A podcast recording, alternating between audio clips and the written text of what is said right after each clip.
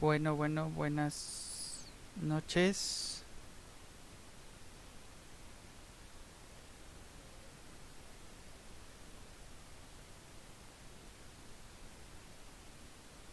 No sé si por ahí ya nos veamos.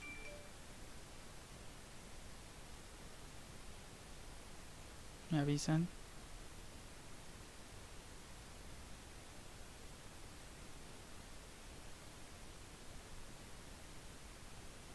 Comenzamos, va chicos.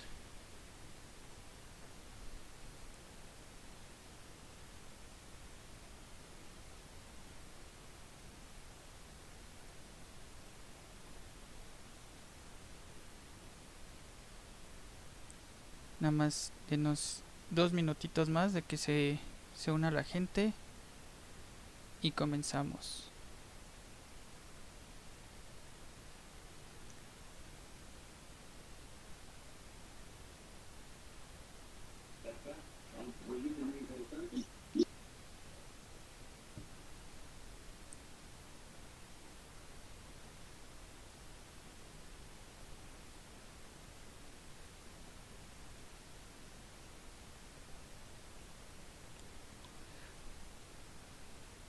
Pues, pero a si ya nos vemos. Si no, nos avisan. Muy, muy buenas noches. Eh, vamos a empezar el, el stream de hoy con ustedes. Este, como saben, este el título ahorita lo vamos a cambiar. Espero cambiarlo en dos meses.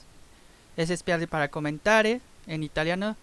Eh, espacio para comentar eh, esta iniciativa eh, es para todos, todos pueden venir aquí, comentar, vamos viendo los temas, vamos viendo en el, en el Instagram, vamos viendo todo aspecto de cada uno.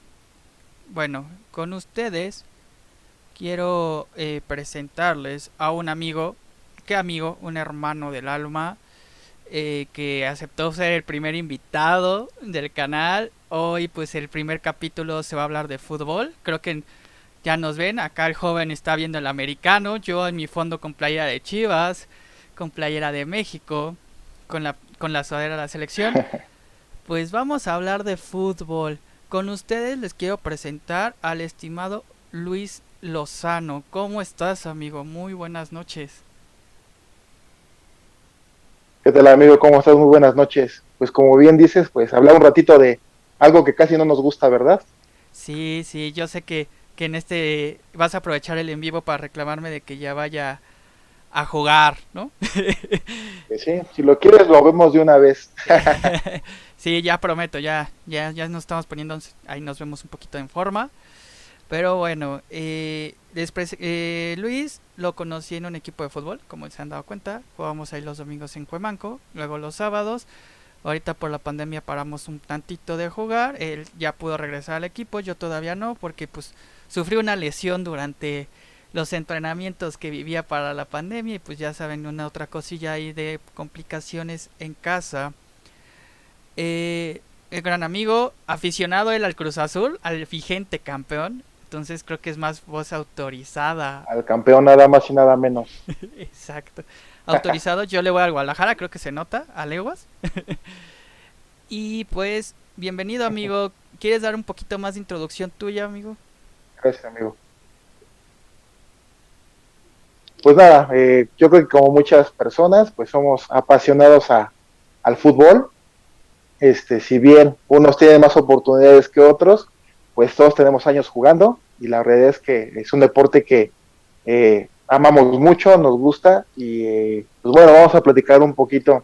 Me pongo a tus órdenes, Isra, para lo que quieras platicar y divertirnos un rato. Exacto, amigo. Ya sabes que este es tu espacio y, y pues chicos, también en el chat pueden escribirnos, nos pueden hacer preguntas. Por ejemplo, ahorita a Lozano le voy a sacar la pregunta del papá, no se preocupen, por ahí, ya que él tiene dos hijos, una niña y un niño. Ahorita vamos, vamos a ir duro y grueso sobre eso, porque a lo mejor pues tenemos padres de familia que están en nuestro público y pues quieran saber, oye, pues ustedes como deportistas, bueno, sí podemos decir deportista, no fue de alto rendimiento, somos deportistas, pues qué es lo primero que ves para jugar fútbol y esas cosas. Entonces, voy a empezar nuestro stream de hoy con la primera pregunta y es, ayer jugó México, somos mexicanos por cierto, perdió 3-2 con Ecuador en un amistoso que la verdad para el olvido, de sueño, yo les voy a ser sincero, nada más lo único que me emocionó fue el segundo gol de México, que fue de Osvaldo Rodríguez, creo que es el jugador de, de León. Y mi primera pregunta, mi estimado amigo, es, ¿te nace algo al ver esta selección? ¿Qué ves tú? ¿Te convence? O sea, todos están diciendo, pues tenemos los puntos, ¿no? Estamos calificados al mundial, estamos caminando. Estamos caminando hacia el mundial, ¿no? Pero, ¿qué onda, amigo? ¿Te convence el Tata? ¿Cuál es tu punto de vista sobre esta situación? Bueno, también no hay que olvidar que en el ranking de la FIFA estamos entre las 10 mejores selecciones del mundo, ¿eh? Ojo ahí. Entonces, pues mira, eh, yo creo que el partido de ayer eh, son partidos, como, como se dice normalmente, moleros, son partidos que no aportan mucho a lo que es eh, el proceso que lleva actualmente la selección mexicana. Es más, considero yo, un tema comercial. Pero bueno, yo creo que dentro de lo rescatable del partido, eh, sí hay, como bien mencionabas, algunos jugadores que probablemente no en este proceso, pero sí posteriormente pueden ayudar a la selección a, dar un poquito, un paso hacia adelante, ¿no? Es importante mencionar que yo creo que actualmente estamos en una, en una transición de una generación que todos considerábamos que nos iba a llevar al quinto, quizás hasta el sexto partido. Eh, ya, ya se nos fue Rafa Márquez, van por la misma puerta Guardado, Herrera, se fue Salcido. Y ahorita la realidad es que la selección, eh, si bien va bien, como bien, bien comentas, en la parte de, de puntos de la eliminatoria, yo creo que hay selecciones que ya se nos acercan bastante. Estados Unidos lo veo bastante bien, creo que tiene jugadores interesantes.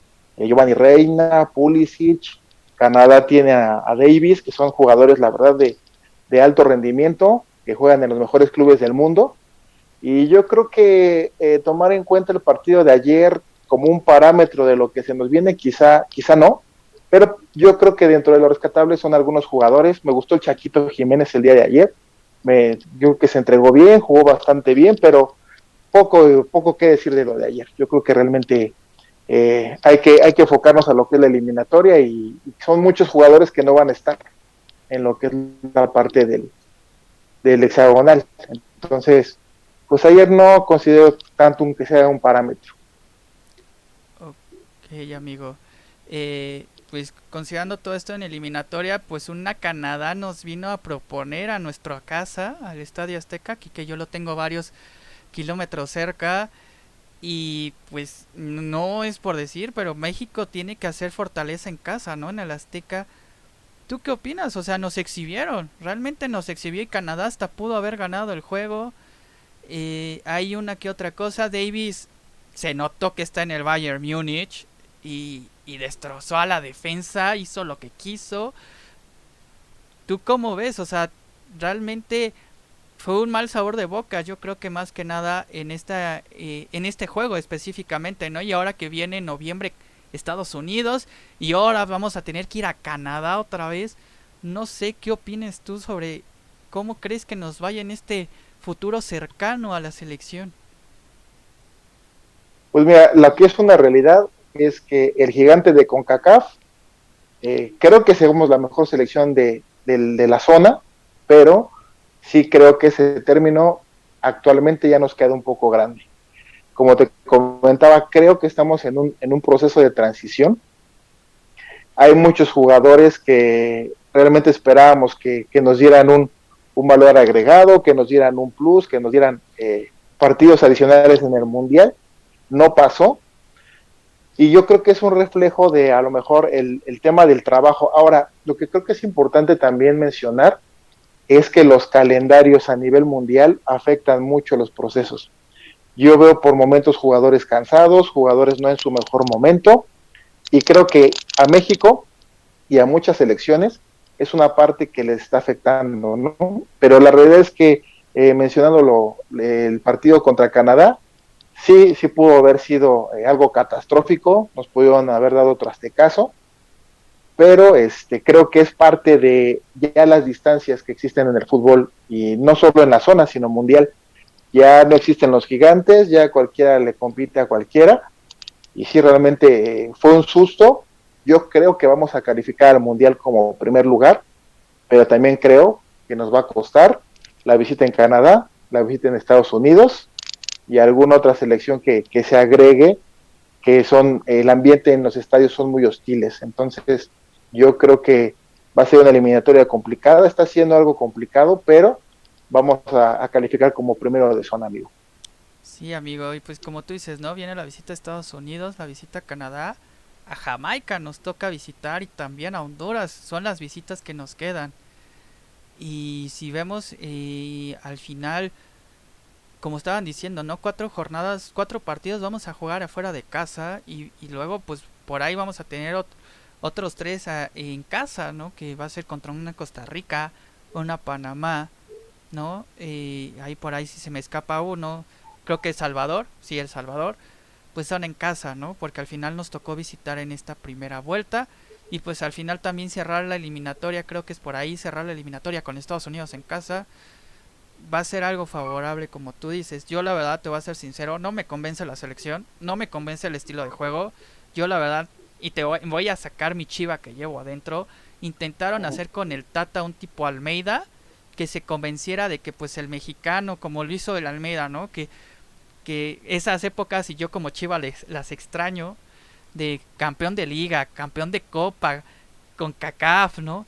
Pero al final, como yo te digo, muchos dijeron, es que bien, credenciales las tiene el Tata, viene del Barcelona y yo te puedo decir, sí, es un entrenadorazo, pero también hay que ver las formas de que salió como salió del Barcelona, ¿no? Que todos no les gustaba cómo jugaba el Barcelona en ese tiempo muchos decimos, oye, viene del Atlanta, del Atlanta United de la MLS, a lo mejor se puede llegar a pegar al estilo de juego de México. Todos dicen, oye, este clasificó a Paraguay al Mundial del 2010 en Sudáfrica. Pero al final de cuentas, esto de los famosos vetos, yo creo que no estamos para eso ya. O sea, ya no hay que jugar como niños chiquitos. Es decir, Raúl se viene recuperando. Funes Mori, perdónenme, para mí no está funcionando como debería funcionar. A lo mejor como todos van a decir, eres Chivas se vas a sacar el chicharo, pero ve, está metiendo goles en el MLS. ¿Cómo prescindir de jugadores de esa experiencia que te pueden aportar al equipo y, arropar a lo mejor a un, a un Alexis Vega, a un Córdoba, a un Charlie Rodríguez, a un Les Roma, aunque Orpelín Pineda también, para, aunque ya tiene experiencia porque creo que debutó muy joven, la verdad, yo, yo no veo esta selección jugar a lo que quiere el Tata. Y yo creo que muchos dicen, oye, es que tienes que convocar a los que mejor están. Sí, estoy de acuerdo. Pero él es el entrenador y puede escoger a quien quiera, ¿eh? O sea, toma, aquí tienes todos los mexicanos elegibles, escoge lo que tú quieras, al final de cuentas. Pero no está... Ahora lo que me está preocupando es, escoge al que según él, al jugador mexicano según él, que se apega a su estilo de juego y no se está pegando, la verdad. No sé tú qué piensas ahí, amigo, en este en estos puntos de vista que te acabo de dar. Pues mira, yo creo que el Tata Martino, como bien lo comentaste, eh, viene de una experiencia a nivel selección con Paraguay, dirigió mucho tiempo Paraguay. Yo creo que dentro de lo que tenía a nivel materia prima, lo hizo muy bien con la selección paraguaya el tema de Barcelona, siempre dirigir a un equipo de ese calibre tiene, tiene sus cosas, no le fue del todo bien, pero sí, efectivamente es un crédito, es un técnico con credenciales. Yo creo honestamente que sí es una, persona muy capaz, creo que eh, puede sacar y va a sacar el barco adelante, pero eh, yo creo que el, problema que, que ocurre principalmente en el fútbol mexicano es el trabajo que hay en los clubes. Eh, la necesidad de, haber eh, naturalizado un, centro delantero como Funes Mori responde ya al poco trabajo que existe en fuerzas básicas, porque no tenemos en cada posición, como otras selecciones que son potencia, tres o cuatro jugadores que te puedan sacar las papas del fuego en un partido. La realidad es que dependemos de un Raúl Jiménez, dependemos del momento de cómo anda Guardado, cómo anda Herrera, que no se equivoque la defensa, que Ochoa esté bien. Entonces la realidad es que no tenemos la cantidad de jugadores tan vasta, ni tenemos la selección tan buena que pensamos que tenemos. Yo creo que eso es importante. O sea, en general el aficionado se engancha mucho y piensa que tiene una selección top, ¿no? Incluso la FIFA lo piensa. Yo creo que no. Yo creo que es una selección que debe de competir con sus herramientas, con un sistema, pero a su nivel. Ahora, la proyección que tiene eh, partidos como ayer son partidos que realmente no aportan en lo más mínimo a la, a la selección. Mm, debemos de buscar más un fogueo con las potencias, pero a las potencias no les interesa jugar con México. Entonces, la realidad es que yo creo que estamos compitiendo con lo que tenemos. Yo creo que eh, el Tata hace un trabajo serio, hace un trabajo sobrio, no es un, un técnico como otros que hemos tenido que a lo mejor capte tanta cámara y demás pero la realidad es que yo creo que vamos por el, con lo que tenemos, por el camino correcto. A muchos no les va a convencer porque su sistema es, práctico, pero también creo que es aterrizado al equipo que tenemos, porque insisto, no tenemos una selección top como mucha gente piensa. Entonces, partiendo de ahí, pues tenemos la necesidad de, de en ciertas posiciones aparecer jugadores, eh, en este caso naturalizados, y que como bien dices, no dan el ancho porque pues tampoco son jugadores top. Entonces yo creo que vamos por ahí y yo la verdad confío en este proceso, pero también en el entendido que existen muchas limitantes. O sea, yo no veo a México eh, compitiendo por la Copa del Mundo, pero con un trabajo bien logrado, que es quizá eh, llegar al anhelado quinto partido, que ya para eso en nuestro caso es ganancia, amigo. Perfecto, amigo. Eh, saludo ahí a Hugo Nadal, que ya nos, nos inscribió. Y Frac Hongo. Y nos hace una pregunta, amigo. Más o menos yo voy a intentar con lo que conozco el fútbol uruguayo. La verdad no conozco, no ubico mucho el fútbol uruguayo. Perdónanos, este... Frank Hongo, te invito si quieres a la siguiente y pues podemos hablar un poquito de fútbol uruguayo. Nos dice que este domingo es el clásico uruguayo entre Nacional y Peñarol, si lo tengo mal entendido que este, revisando las estadísticas, amigo, el Peñarol va en primer lugar y el Nacional va en segundo lugar.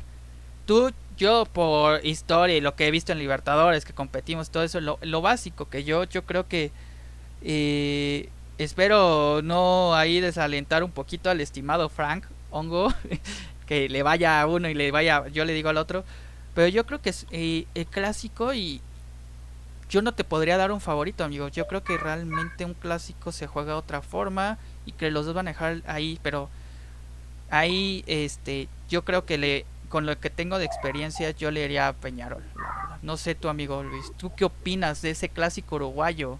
Yo sé que a lo mejor me va a decir, no ubico tanto un poquito el fútbol uruguayo, porque realmente en México no viene tanto el fútbol sudamericano, ¿no? No lo podemos ver es correcto, pero que por ahí también hay jugadores de la, de la Liga MX, ¿eh? o sea, hay jugadores que, que, han estado en México, que actualmente forman la plantilla eh, de Nacional. Entonces, este, como bien dices, eh, los clásicos aquí en, en, el continente son a morir, no importa en qué momento llegue un equipo, porque son partidos completamente diferentes, se juegan con garra más allá en Uruguay, o sea, son son partidos de mucha garra, son partidos muy luchados, quizás de pocos goles, pero la realidad es que yo, si me, si me dices en actual momento, yo también me inclino. ¿Dónde es el, local? ¿Quién es? En el, en el, local, amigo, va a ser el Peñarol. Sí, iría Peñarol sin lugar a dudas. Ahí en esos partidos, la localía, el peso de la afición es un factor importante. El jugador número 12 siempre es importante y más en esos clásicos. Sí. Entonces ahí esperemos, Franco, haber resuelto tu pregunta. Exacto, chicos, pueden preguntarnos en el chat. Eh, sobre todo eh, aspectos que, quieran conocer. Nosotros vamos a tratar de nuestra experiencia, nuestro expertise.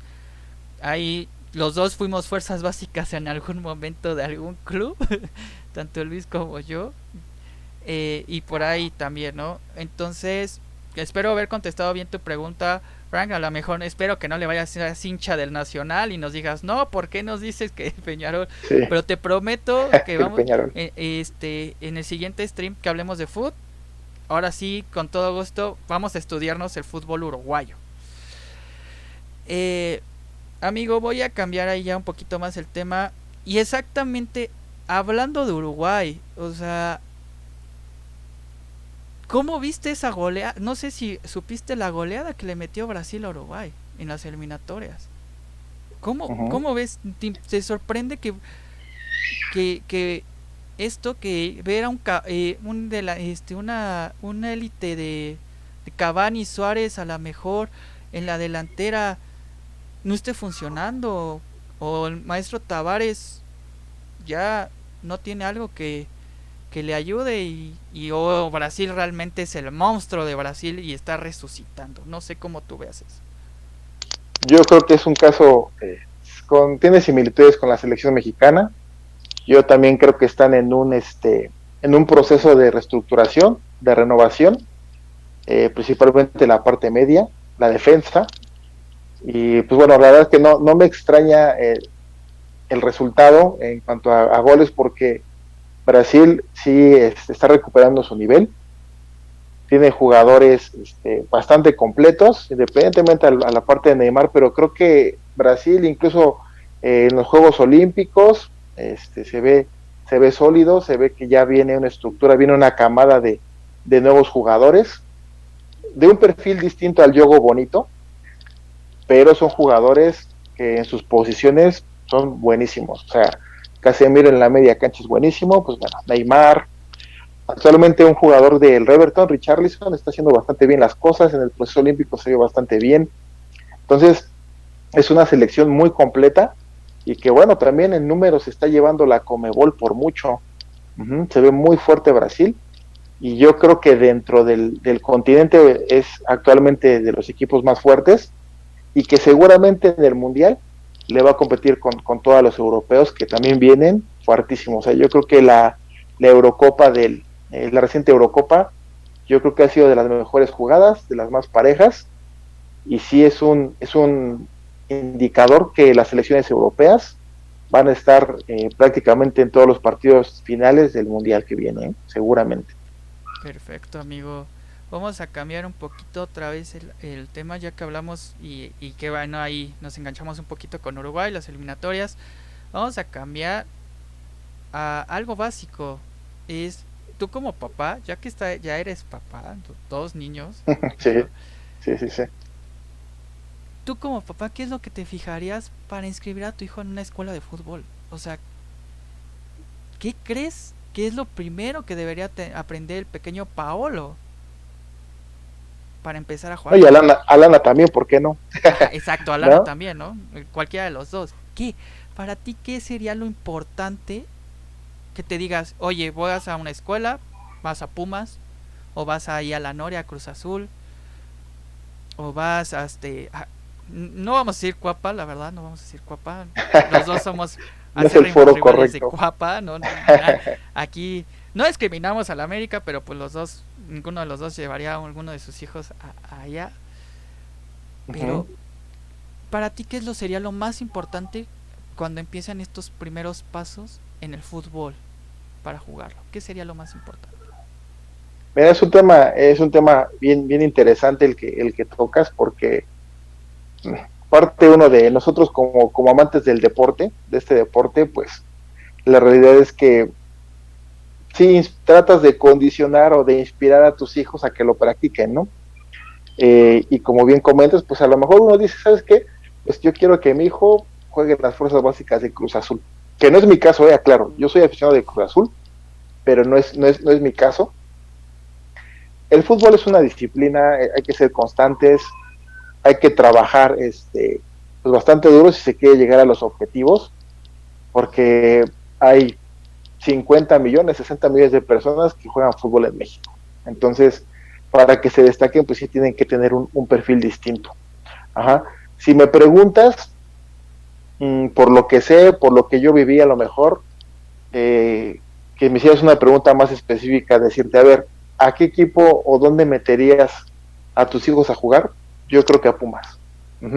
A mí lo personal me, gusta mucho cómo trabajan lo que es la técnica individual, los ponen horas en, un, en una pared de frontón, el bote, los principios básicos del fútbol, ¿no? Porque a mucha gente nos gusta jugar, pero este, pues pocos lo podemos hacer bien y, bueno, ¿no? Entonces, el, yo creo que la técnica individual es, fundamental, porque pues, tú lo sabrás, amigo, si no puedes hacer una recepción, puede ser el más rápido, puede ser el que mejor tira, pero si la recepción no es correcta, te complica el 90% de la jugada. Entonces, yo sí jerarquizaría eso y yo considero que de los que trabajan muy bien esa parte es Pumas, aquí en México, en la Ciudad de México, eh, Atlas y Pachuca. Yo creo que son, y se está viendo en su cantera, ¿eh? la parte de Pumas ahorita no, la parte de, Atlas y, y, Pachuca han sacado últimamente jugadores interesantes, ¿no? Entonces, este, y no olvidar que ya hay liga femenil, ¿no? Entonces, pues igual ahí es una oportunidad también para mi hija que pueda, este, destacarse en el deporte también. Exacto, amigo. Y sí, como tú dices, ¿no? A lo mejor no prioricemos, este, la cantera y yo al final saqué algunas eh, eh, fuerzas básicas, pues yo te puedo decir, ¿no? Tuve en Chivas y para mí, pues Chivas también trabaja muy bien fuerzas básicas eh, pero como tú dices, yo creo que lo, lo primordial, y ahí platicé hoy en la tarde con mi madre, porque pues ella le tocó el niño de cuatro años eh, diciéndole, mamá, quiero jugar fútbol, ¿no? Este, lo primero ella fue, dijo, el ambiente, ¿no? El ambiente que realmente sea algo serio, que realmente eh, la escuela o la filial, que primero vayas a meter a tu hijo para aprender empezar a aprender los primeros pasos en el deporte es lo importante, o sea, que si alguien, el entrenador se vea serio, porque pues hay algunas veces que ven que puedes entrar a la, a la selección de la escuelita y a veces no es tan serio el coto, puede ser, ¿no? Pero es eso, es uno, ¿no? La seriedad que, el compromiso es que veas en los entrenadores para eso, ¿no? Y la segunda, ya como tú dices, la técnica individual es muy importante, pero yo lo divido en dos partes, la recepción como mencionaste anteriormente, y el pase.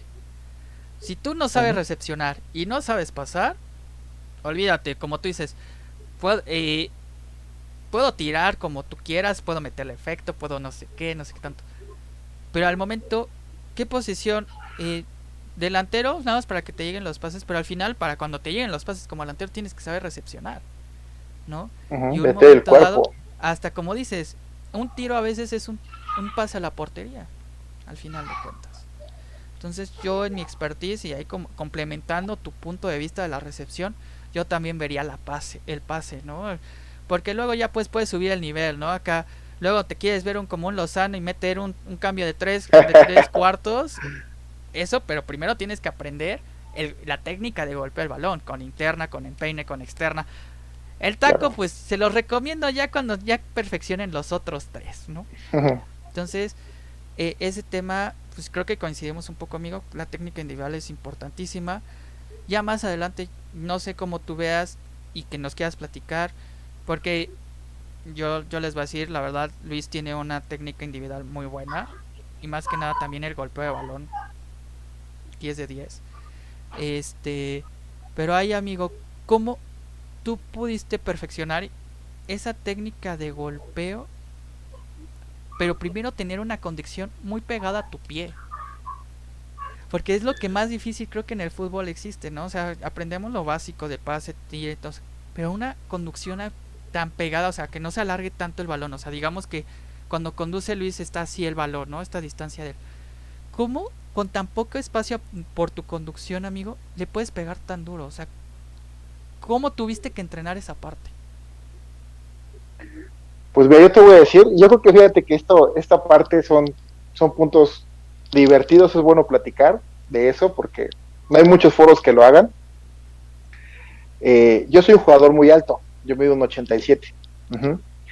Eh, hay un punto importante que lo, eh, no es porque yo me considere un ejemplo en nada por el estilo, pero yo creo que un punto importante para poder conducir el balón y hacer muchas cosas dentro de un campo de juego es la respiración. Hay jugadores que tienen muchas condiciones para jugar fútbol, muchísimas. Pero hay veces que nosotros los percibimos muy acelerados. Como bien dices, alargan el balón, eh, reciben el balón largo, pero es porque eh, no tienen como la tranquilidad en ese momento de hacer una, una, una recepción adecuada.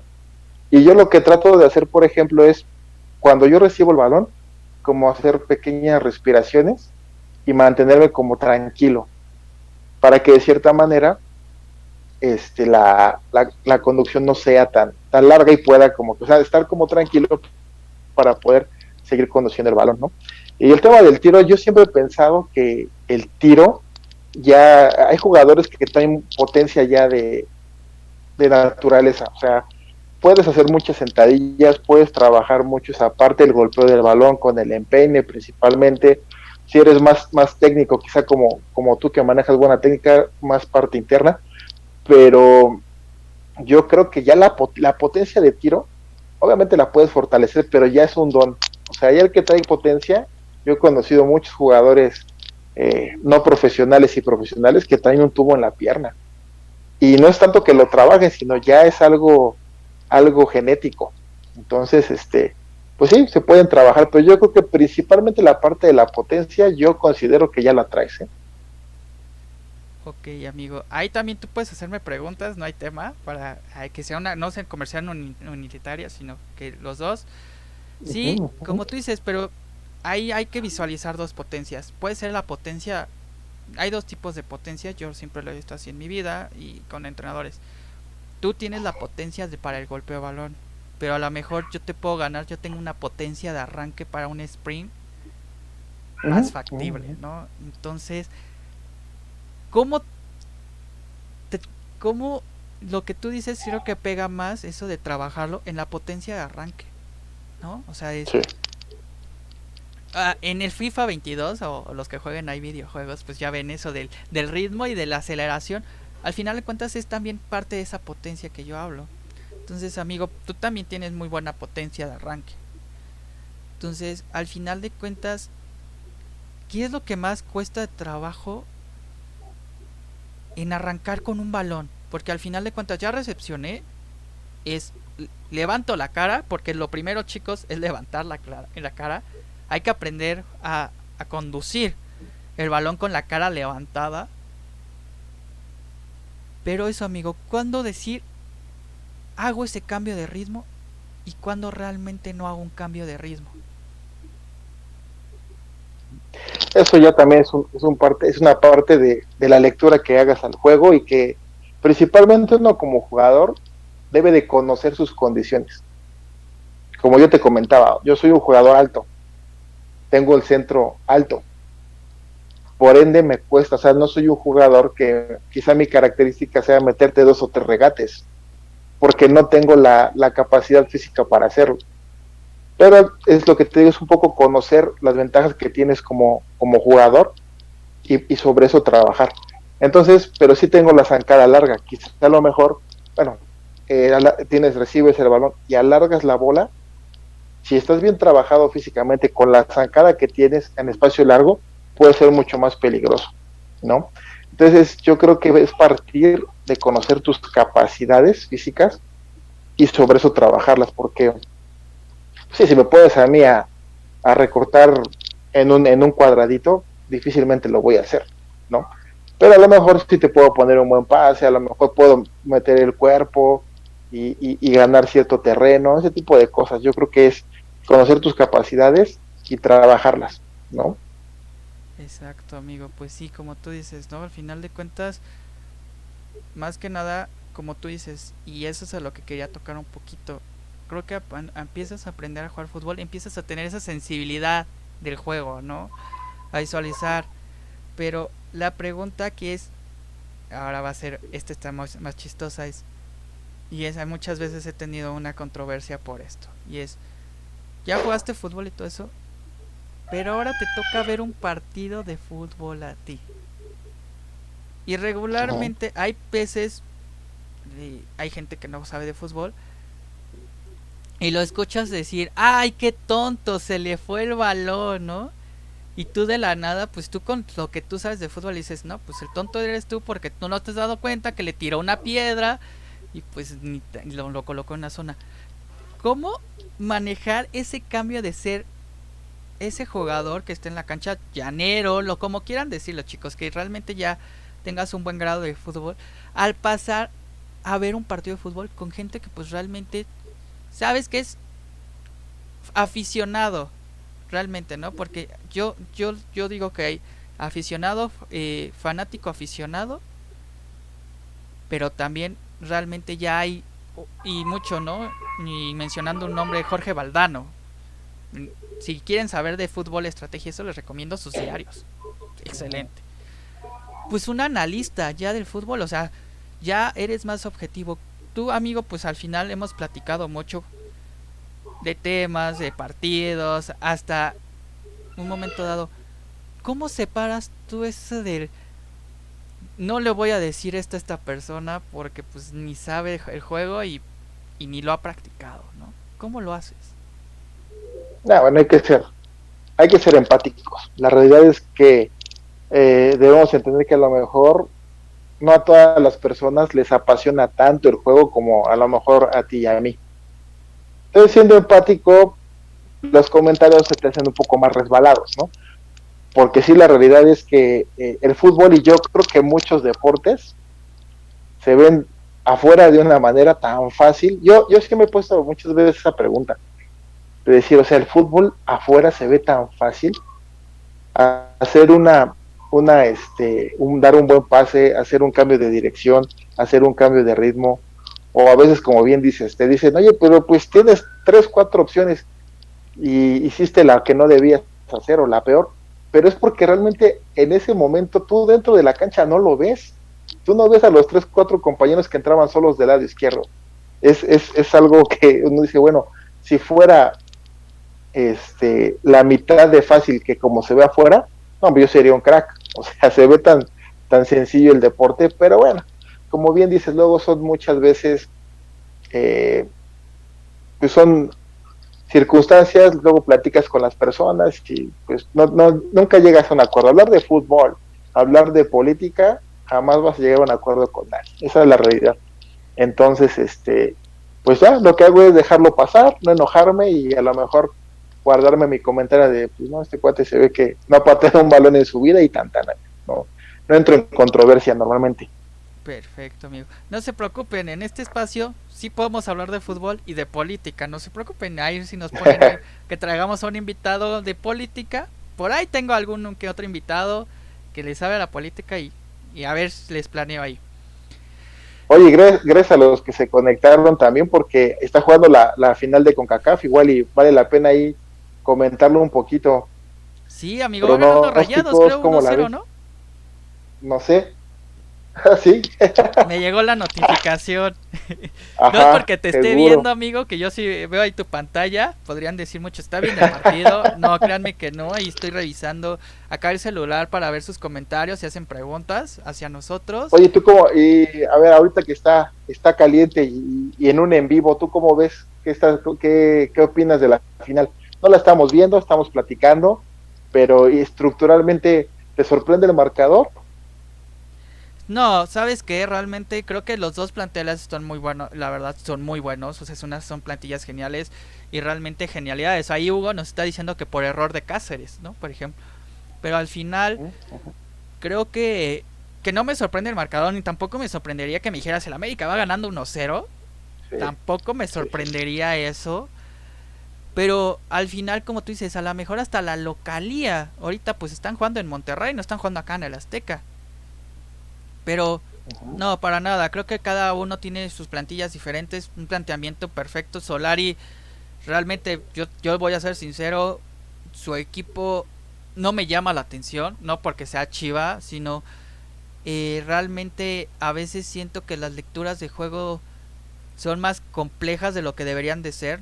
En lugar de hacer un fútbol fácil, a veces intentan un fútbol este difícil eh, entonces, pero y el Vasco, pues él es el Vasco, ¿no? O sea, viejo lobo del mar aquí eh, en el fútbol mexicano y pues también por ahí que anunciaron que Héctor Moreno se había lesionado y que por ahí otro que iba regresando, no me acuerdo el nombre del jugador de Monterrey, iba regresando a la lesión. Pero no, para nada, yo creo que a nadie, si te digo, si me dicen América va ganando 1-0 o América o Monterrey va ganando 1-0, que es como está pasando ahorita. Creo que a nadie sorprende esta final eh, nada más lo que sí me sorprende, y amigo, perdón, voy a tocar una herida sensiblísima contigo. es el modo y cómo llegó Monterrey a la final. Porque pues al final Cruz Azul tiene igual un mismo plantilla excelente y, Y yo te voy a ser sincero, del Monterrey Cruz Azul, yo decía que la final iba a ser Cruz Azul América. Así no te lo miento. Mi, mi deseo era Cruz Azul América va a ser la final con cancha. Y ver ese pobre juego del, del Cruz Azul. Y yo te voy a decir, vayamos a tocar. Y yo y, es un análisis que voy a hacer. Eh, y ya me moví un poquito de la final hacia, hacia el partido del, del sábado donde Chivas y Cruz Azul jugaron. Chivas jugó a nada. Ahorita el equipo, la verdad, perdónenme, perdóname Leaño, está jugando basura. Y Cruz Azul al final pudo haber ganado y no aprovechó. Para mí no era penal, les voy a ser sincero. Realmente es una inercia de juego lo que pasó entre Gudiño y, y el Cabecita, aunque Cabecita sacó el famoso colmillo y te adelanto tantito y me arrastro el pie para que me pegues, ¿no? Pero al final Cruz Azul no nada más fue el penal, Cruz Azul tuvo dos o tres y que Gudiño fue el héroe del juego. Que, y eso es también una pregunta que te quería hacer y por eso me desvió un poquito ese tema. ¿Cómo al final pues se llegó ahorita este por ahí el, nivel de fútbol eh, mexicano es muy bajo, nos está diciendo Hugo. ¿Sabes qué, Hugo? Realmente nos está pasando algo y por ahí me complementa un poquito Losa. Como que la temporada regular es hago los puntos suficientes y ahora sí lo máximo lo doy en la liguilla porque es donde realmente voy a ser campeón. Y como decimos, ¿sabes qué? Perdónenme, a nivel de clubes la CONCACAF nos queda grande. Creo que llevamos ya más de 17 años ganando esa copa. Porque la, y lo malo es que la Liga MX no ve el fútbol, como tú dijiste al inicio, ¿no? Ve esto. Oye, vete a Sudamérica. ¿Cuándo fue el mejor resultado que tuvimos en, en la Copa de Confederaciones del 2005 con la Volpe? ¿Qué pasó? Tenías un Chivas, un Cruz Azul, eh, en Libertadores que, que iban y, metían al tía alta. Pero ahí mi pregunta ahí va dirigida más hacia los... Exacto, solo busca la, fe, eh, eh, la Liga MX porque acordamos que Femex Food y Liga MX son separados. Cada quien ve por sus intereses, ¿no?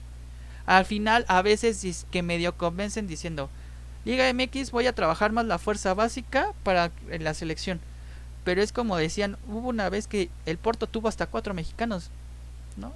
Y hasta decían, es un equipo más mexicanizado que, algunos de acá. Y mi pregunta va, amigo, sobre la portería de la selección mexicana. Está un Acevedo en Santos, un Gudiño. Eh, Raúl Gudiño para mí ahorita está despuntando de nuevo, está recuperando un nivel bastante bueno. ¿Quién más? Un Hugo González, Jurado pues no tiene tantas oportunidades en el Cruz Azul, pero creo que poco a poco se está afianzando y está aprendiendo de... Para mí, perdónenme, yo sé que todos aman Ochoa, todos hashtag love Ochoa, pero yo soy más fanático de Corona. Y está aprendiendo grande. ¿Tú cómo ves esto, amigo? O sea, yo, digo, ¿para qué ya llevas a un Orozco? ¿Para qué llevas a un Cota? ¿Para qué llevas a... No me acuerdo a quién más se está llevando llévate un Acevedo, llévate a un Godiño y que aprendan de Ochoa, ¿no? No sé cómo tú ves ese punto.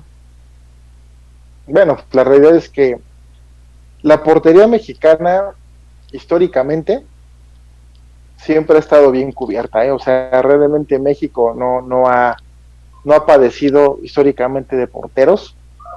Este, tenemos buenos porteros. Coincido contigo, hay, hay, hay porteros que vienen eh, despuntando bien. A mí Acevedo en lo personal se me hace un portero con muchas condiciones. Voy a diferir contigo el caso de Gudiño. A mí Gudiño no me gusta, pero para nada. Se me hace un portero muy lento. Lento para salir, lento en la transición. Obviamente por la estatura que tiene, lento por abajo.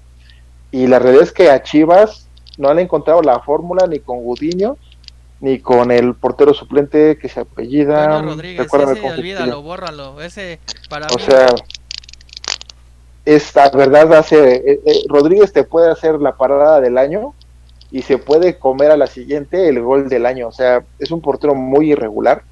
Chivas, yo no siento que. Y, por ahí escuché que no se siente seguro que creo que Acevedo va gratis el próximo torneo a, a Chivas, que creo que es un super acierto le va a aportar mucho ese portero. Y como bien dices, eh, Ochoa lo que sí voy a reconocer, yo creo que estadísticamente ha sido de los porteros más goleados en, ligas europeas o ha sido el portero más goleado, pero lo que es una realidad es que cuando se pone la playa de la selección es otro portero. O sea, y te no es de mis favoritos, pero sí reconozco que no me desagrada, no me siento incómodo cuando veo Ochoa en la portería de la selección mexicana. Porque es un portero que, cumple, no es un portero que, que, este, que haya sido factor para una eliminación, ha cumplido bastante bien Ochoa. Entonces, eh, si bien creo que ya el ciclo de Ochoa termina en, en, Qatar, porque seguramente va a estar ahí, si es bueno ya en partidos como el de ayer, pues bueno, pues considerar alternativas que refresquen eh, el abanico que tenemos de alternativas de porteros. Porque sí, ayer paró medio tiempo eh, Cota, paró medio tiempo este Jonathan Orozco, que se me hacen buenos porteros, pero es difícil pensar ya en un proceso de selección eh, a ocho años, porque el que viene ya está, ya está dada, ¿no? Entonces yo creo que vienen porteros jóvenes, yo en resumen no creo que la portería mexicana sea un, este, un punto rojo, el que lo personal creo que es el foco rojo en la selección es la delantera. Y bueno, eh, sí quiero eh, retomar el, el, punto que comentaba Hugo de referente al nivel de la liga. Coincido con él, es una liga eh, que en temporada o en fase regular no es espectacular, es una fase de pocos goles, pero yo más bien lo que quiero hacer énfasis es que lo que no nos ayuda es el sistema de competencia. No puede ser que califiquen 12, porque efectivamente, y lo comentabas muy bien, y o sea, pues ganas un partido o dos, o sea, no puede ser que a falta de dos jornadas el único eliminado sea Cholos y eso porque realmente es malo entre los malos, ¿eh? hay, no hay otro término. Pero la realidad es que el, el del 17 se puede ir a, ganando un partido, se va al 14, al 12, al 11. Y sí, eso eh, efectivamente, y coincido con lo que comentan, pues fomenta que, que, en la fase regular pues sea de bajo nivel. Aunque sí la liguilla nos da muy buenos partidos y a veces decimos, oye, pues mejor ajuste el sistema de competencia para que tengamos más partidos de ese nivel y pues a lo mejor copia el sistema de las, de las ligas más importantes del mundo. Porque aparte si copiáramos ese sistema, yo creo que Cruz Azul sería o tendría como cuatro estrellas más, porque siempre termina de super líder y el primero los eliminan. Entonces, a mí como aficionado me vendría muy bien ese cambio. Sí, amigo, por ahí también a los americanistas, porque también América hace muchos puntos. Eh, Hugo nos comenta en ese partido contra Brasil en el 2014, recordando ese 2014, las atajadas de Ochoa se celebraron como goles, lo prometo. Sí, exactamente, porque realmente fue un gol. Fue un gol a favor en el aspecto de que no nos marcaran. Creo que en ese juego Ochoa se dio a conocer más al mundo porque por desgracia era su primer mundial, por desgracia ahí el Vasco para mí no en el 2010 el conejo no debería haber parado, debería haber sido Ochoa hay que ser honestos, hay que ser sinceros. Y se lució. Y es como dice Luis, ¿no? Al final. Yo no le... Hasta muchos por ahí he visto eh, programas, ¿no? No, pues Ochoa es mejor en la selección que Campos, ¿no? ¿Está entre los grandes? Sí, yo la verdad yo no considero que la mejor sea mejor que Campos. Campos es otro nivel, es un fenómeno, esos fenómenos porteros que sí cometía sus osotes fatales acá la famosa finta que a veces hacía pero era un fenómeno y hablando de este tema y yo quiero platicar contigo Losa ese aspecto del fútbol ahorita tú mencion estamos mencionando la portería desgraciadamente para mí hay dos posiciones que se juzgan muy difícilmente es la portería y la delantera. A un delantero, ¿cómo lo juzgan? Eres buen delantero si metes gol. Se acabó, ¿no? Y el portero es. Él es el héroe, como lo que acaba de pasar con Ochoa, ¿no? Con lo que nos comenta Hugo. Que hacen atajadas que son goles. Pero comete el oso. Por ejemplo, creo que hay un juego amistoso contra Corea. Que creo que se le fue por acá al señor Ochoa. Y fue el villano y le mentamos la mamá. ¿Tú qué piensas de esto? De estos famosas visibilidades, ¿no? De, de la portería y la visibilidad del delantero. ¿Cómo, ¿Cómo juzgan a estas dos posiciones? Porque al defensa, pues al final es, ah, se le pasó al defensa, pero está el portero, ¿no? Al final de cuentas. Al medio perdió el, balón, pero ahí está el defensa, ¿no? Y como que con medios y con defensas y medios no es tan tan crítico esta situación, aunque sí realmente y hay una frase muy cierta que es el fútbol se arma desde de atrás para adelante. Porque si tienes que tener si tienes una portería sólida y una defensa sólida, le das libertades a los de arriba a hacer lo que quieran. Pero ahí me pregunta, ¿cómo ves esos prototipos de, de juzgar a un portero o a un delantero? Pues mira, la, la portería, bien dicen, pues es la posición más injusta del fútbol.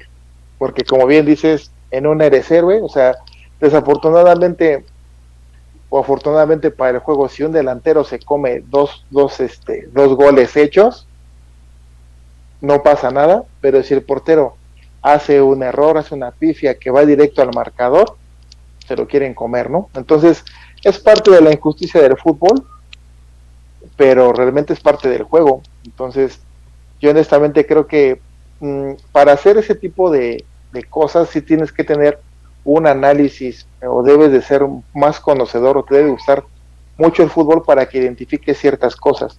Porque a veces, te digo, ya lo, ya lo comentaste, el medio pierde el balón, la defensa está mal parada, agarran un contragolpe, un 4 contra 2 y gol.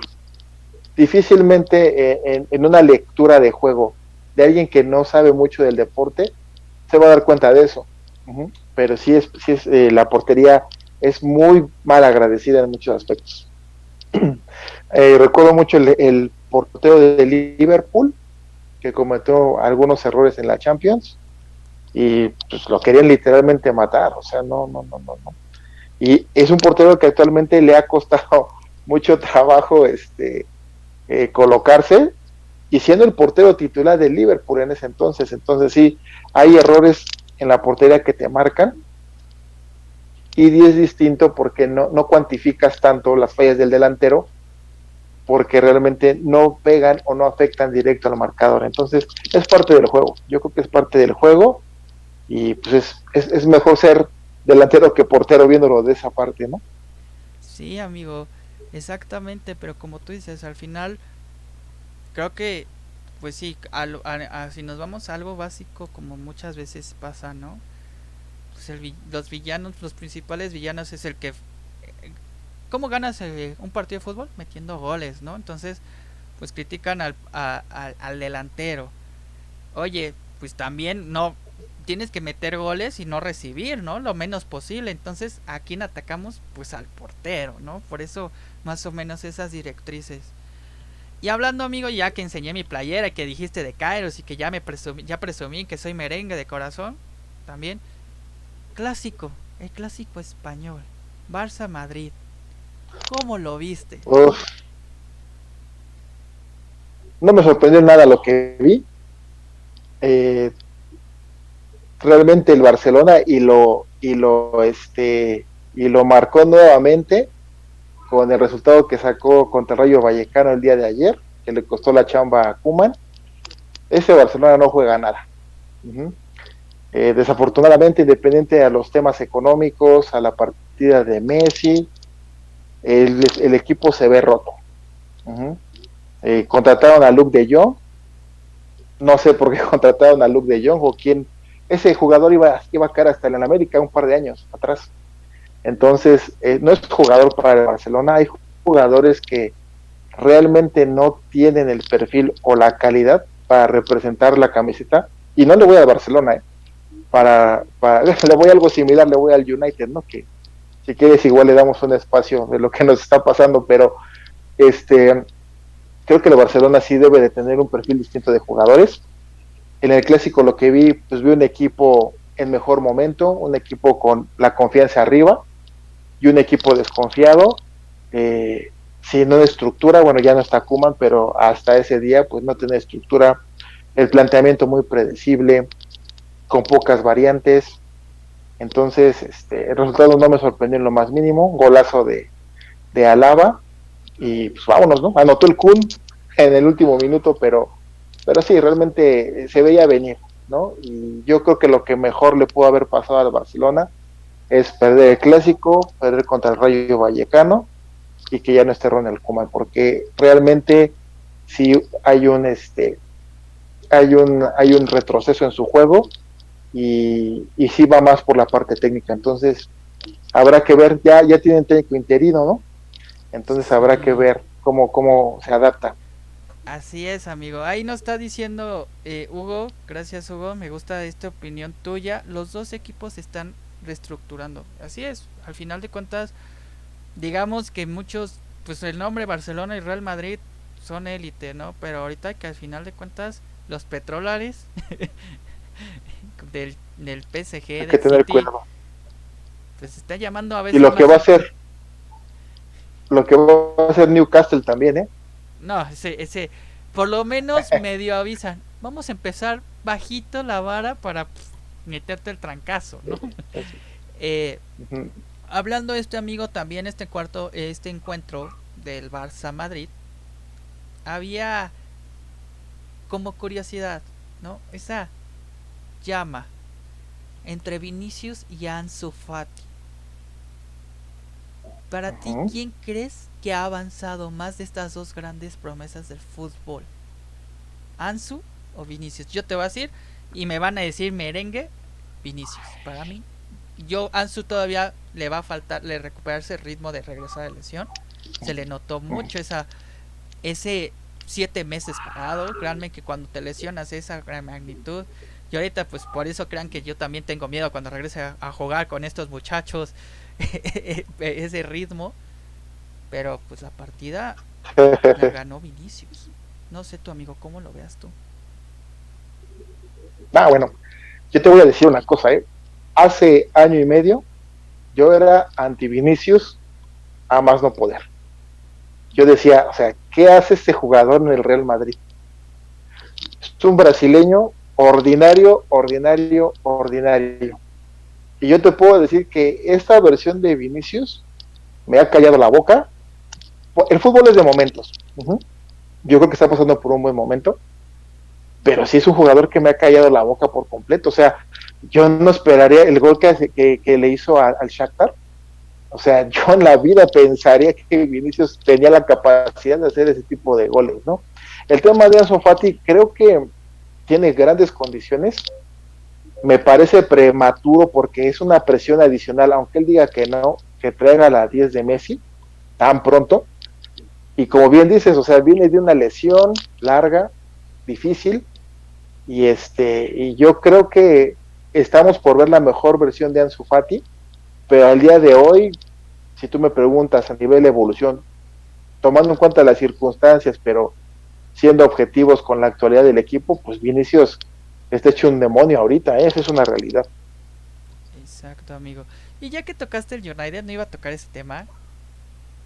Eh, está complicada esta situación, ¿no? O sea, llevas regresas al hijo pródigo a casa, le quitas el 7 a Cavani y se lo das a él. Llega el...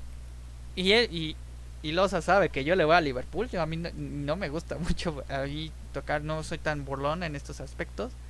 Gracias. Pero amigo, una manita. Y, y Salah hizo lo que quiso.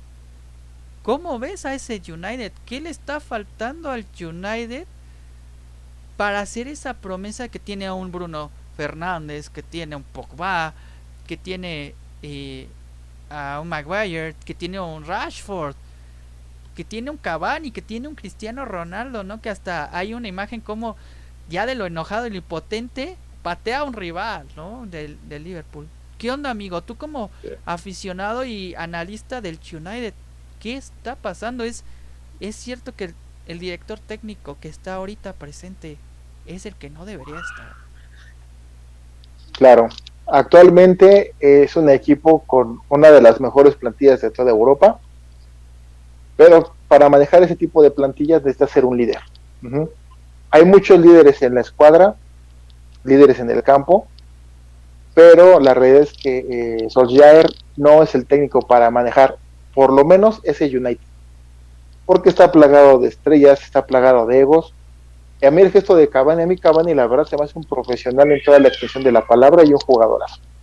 ¿No? Entonces, este, hay ciertos puntos que creo que le están haciendo falta al United. La lesión de Barán le cayó muy mal al equipo. Sin Barán nos hemos comido más o menos nueve goles. Y la verdad es que eh, no es que llegue un técnico distinto y con una varita mágica y te haga campeón y te haga llegar, pero yo creo que no fue un acierto, tomando en cuenta el calendario que se le viene al Manchester, sostener a Solskjaer. Se viene Tottenham, se viene Manchester City, y yo la verdad estoy espantado, no sé qué va a pasar, estoy preocupado por el equipo porque yo creo que va a seguir la misma línea y yo no quiero ver o no me quiero adelantar, pero yo no quiero que el City nos haga otros cinco, que es algo que la realidad es que puede pasar, ¿no? Y punto aparte, el Liverpool. O sea, todo lo contrario.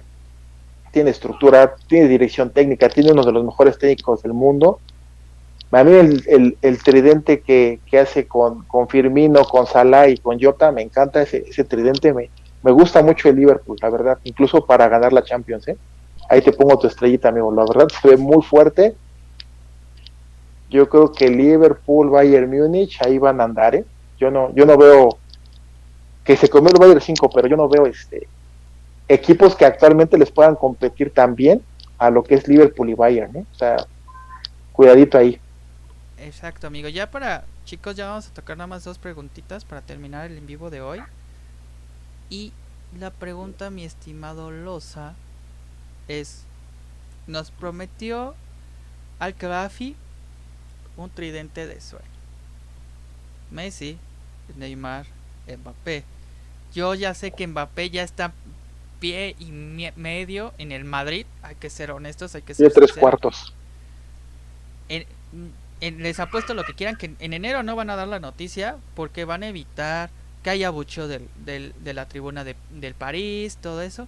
Pero les apuesto se va a dar este cambio y el jugador lo ha anunciado, lo ha pronunciado, se ha Amigo, ¿te está decepcionando este tridente que nos prometieron como lo mejor del fútbol? Sí. Estructuralmente eh, el PSG como, como marca, como equipo de fútbol, a mí me ha dejado como que con un pésimo sabor de boca.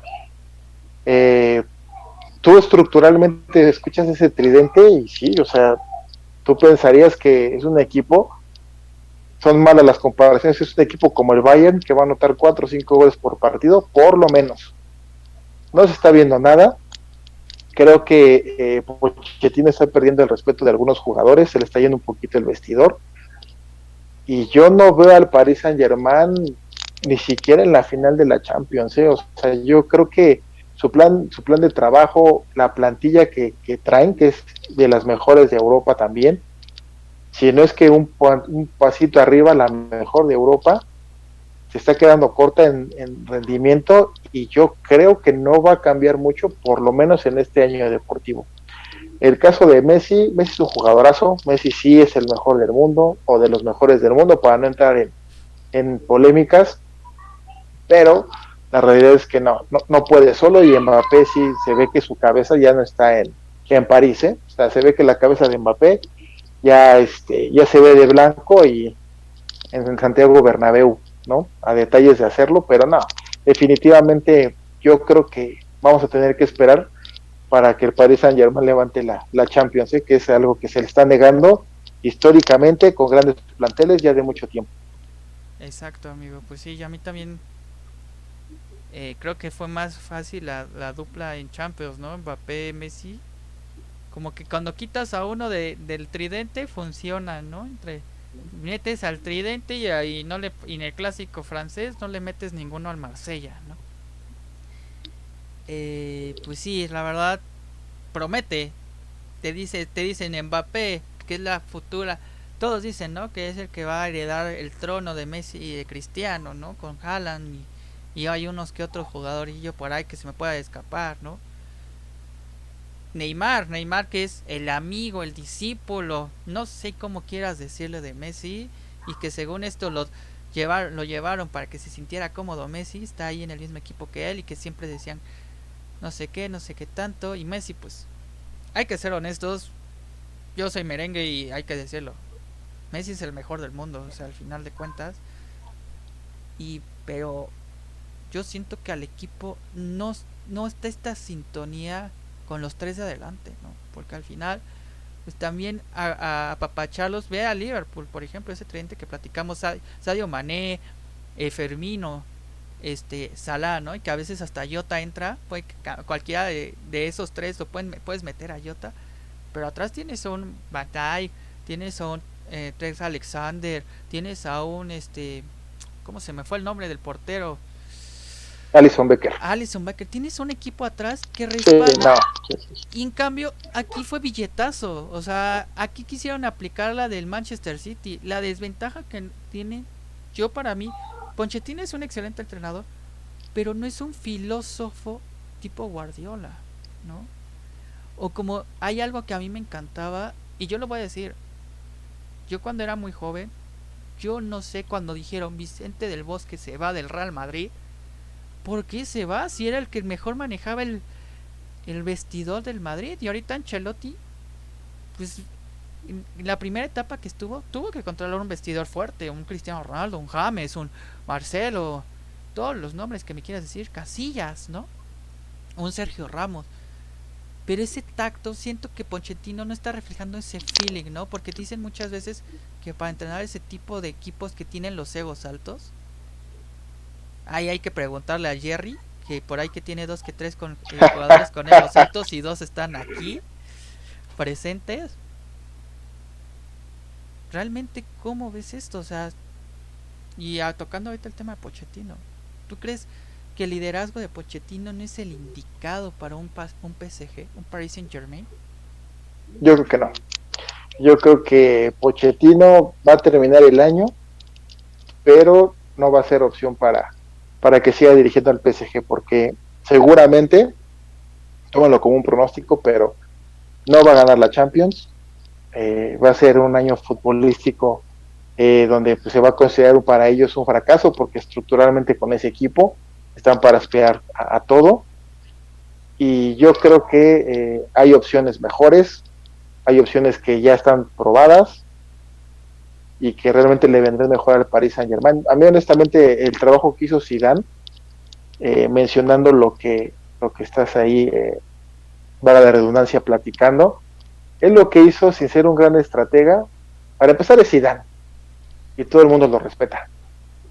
Entonces, él tuvo la capacidad de, unir talentos como Ronaldo, como Bale, como Ramos, y pues hizo un tricampeón de Europa, que la verdad jugaba bastante bien, con un mediocampo equilibrado con Cross Modric, este, y la realidad es que eh, no hay entrenadores que quizá, más bien para esos, para esos equipos no requieres un entrenador tan calificado hablando tácticamente, porque las individualidades te van a ayudar a ganar.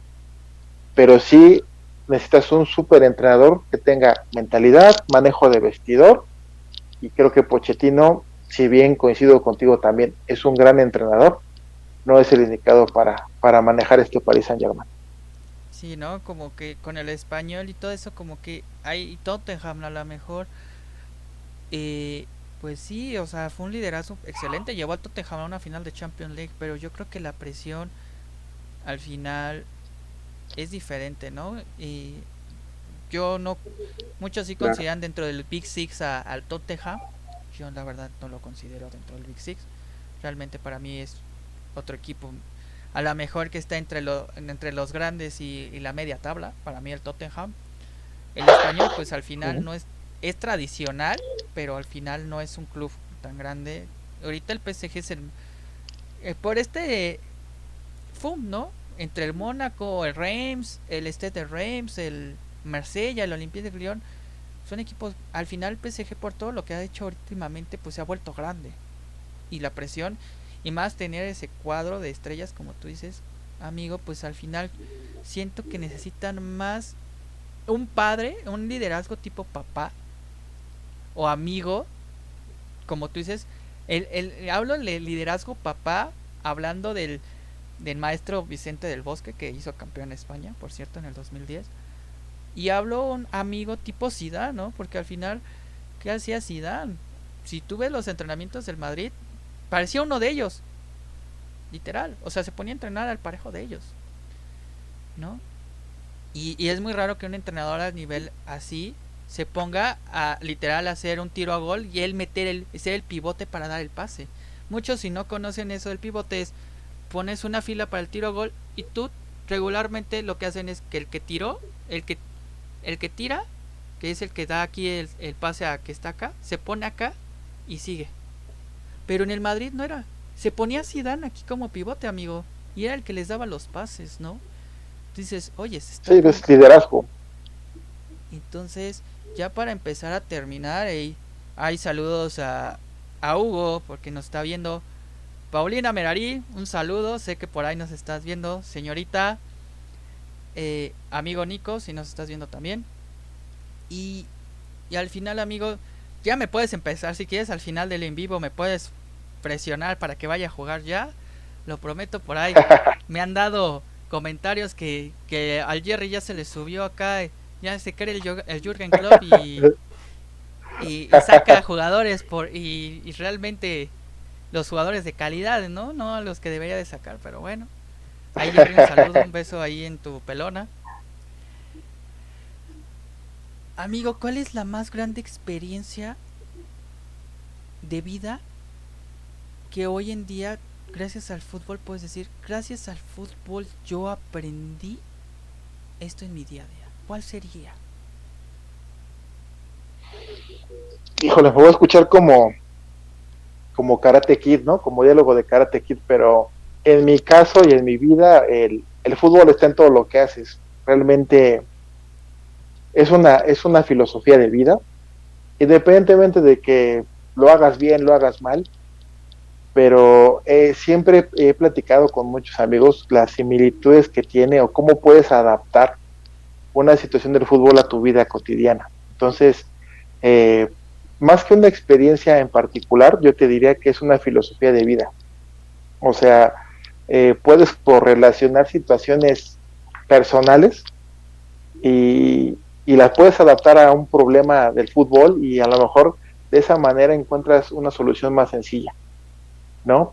Entonces, no te diría alguna vivencia en particular, pero sí te puedo decir que he aplicado conceptos o relacionado conceptos futbolísticos y Valdán no lo hace mucho, ¿eh? ahora que lo, que lo citabas, este, hay, libros que, que citan mucho y correlación incluso manejo de empresas con el fútbol, que, va muy de la mano.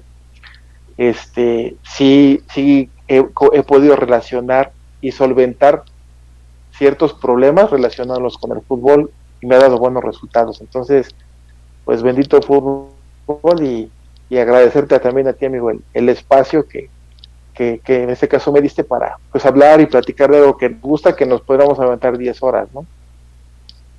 Sí, amigo, eh, pues sí, al final quería hacer como este final, este, es- este del en vivo, del stream, y tú sabes que esta es tu casa. Cuando tú me digas, amigo, Gracias. quiero volver, volver otra vez a tocar ese tema, por ahí, no sé si anda por ahí la Nancy. Nancy es una de nuestras este, moderadoras, pareja del señor Tripa, casi lo conocen en el CNB. Prometió ahí que cuando regrese vamos a pasar por aquí las imágenes de ese regreso para que todos se rían de cómo regreso y, mal, ¿verdad? o que estoy tratando de recuperarme físicamente, amigo, porque tú sabes que, y no es por presumir, chicos, yo soy un jugador que también juega mucho físicamente por la posición que me ponen estos canijos.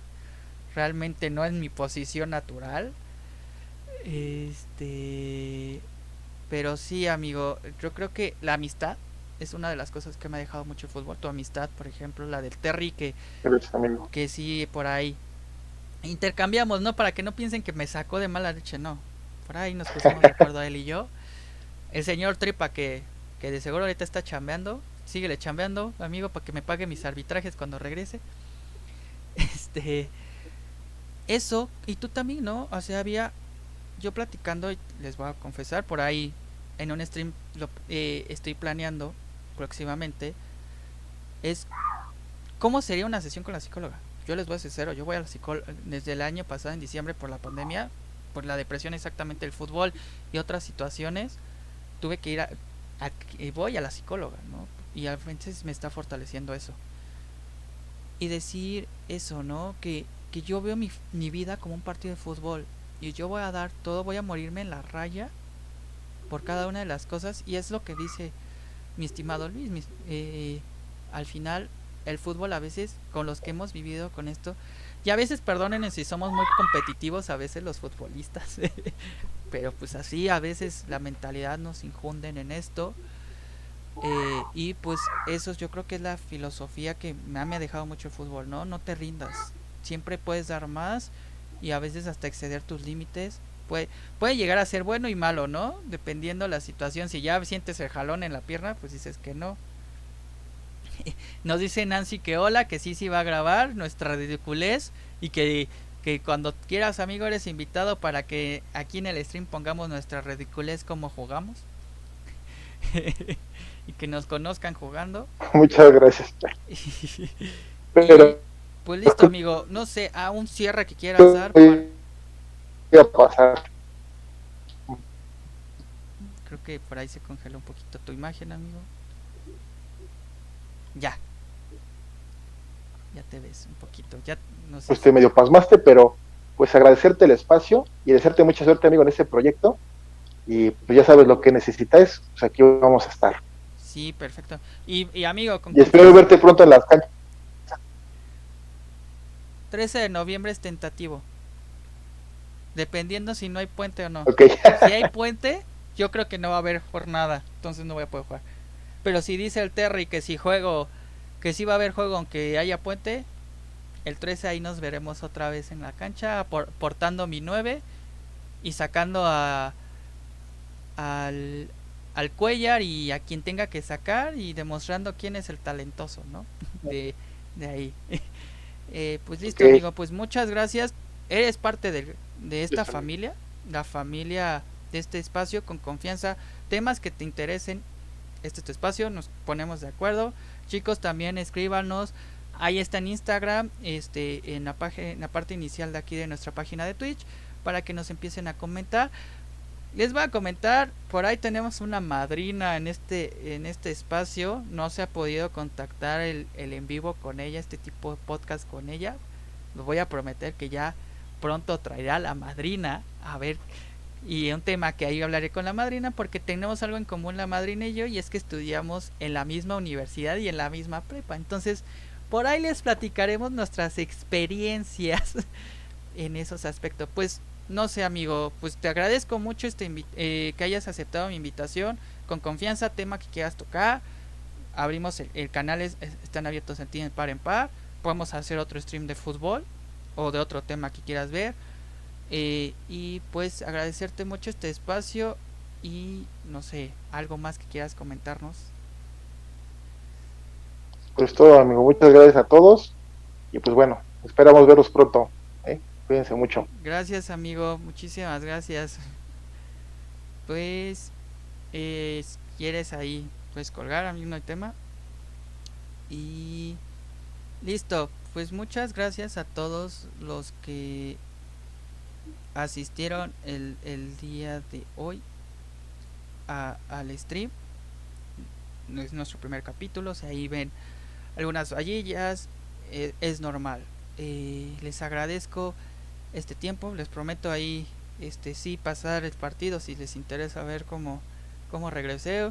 Ahí les recomiendo en diferentes espacios. Está el de Oshelhum, que es los días miércoles y domingos. Ahí mis amigos, tanto Nico como Marco, el, los miércoles hablan de historias de terror. El domingo, los domingos es tipo entrevista. Creo que hay una edición especial por ahí. Este eh, domingo por Halloween. También pues sigan también ahí en los recomendados a Magma-10 en la cual este pues él streamea videojuegos y mi canal personal donde al final yo yo streameo videojuegos, ahí no me pueden ver en vivo así como me están viendo ahorita. Eh, van a ver, este, nada más oirán mi voz y verán el juego. Tenemos FIFA, Fortnite, etc, etc. Ahí ustedes también pueden comentar y escribirnos también los temas que quieran. Pues listo chicos, les agradezco mucho haber aparecido en este espacio. Eh, a esta, bienvenidos a este primer capítulo. La verdad estoy súper emocionado en este proyecto. Y con confianza escríbanos, ahí también tenemos algunos moderadores. Las ideas que quieran eh, realizar. Y muchas gracias amigo Nico. Eh, y pues listo chicos, pues muchas gracias. Ahí trataré de traerles sorpresillas. Por ahí, eh, síganos en Instagram. Eh, ahí en Instagram les aparecerá este más o menos los avances. Por ahí, el, la próxima semana, jueves, viernes, por ahí estamos planeando un programa muy especial. Eh, hablaremos un poco de la Fórmula 1 y del Gran Premio de México, que la verdad es un tema muy interesante por ahí tengo un invitado que estuvo aquí en el, stream, que es Hugo. Y por ahí otro invitado especial, ese sí no lo voy a mencionar. Eh, en el cual vamos a hablar todo lo que vemos de acuerdo a este tema. Pues muchas gracias a todos mis estimados colegas. Espero que los que vean la retransmisión, gracias por llegar a este punto. Eh, y pues muchísimas gracias por su tiempo y nos vemos en el próximo stream. Síganos en, en Instagram. Bye bye.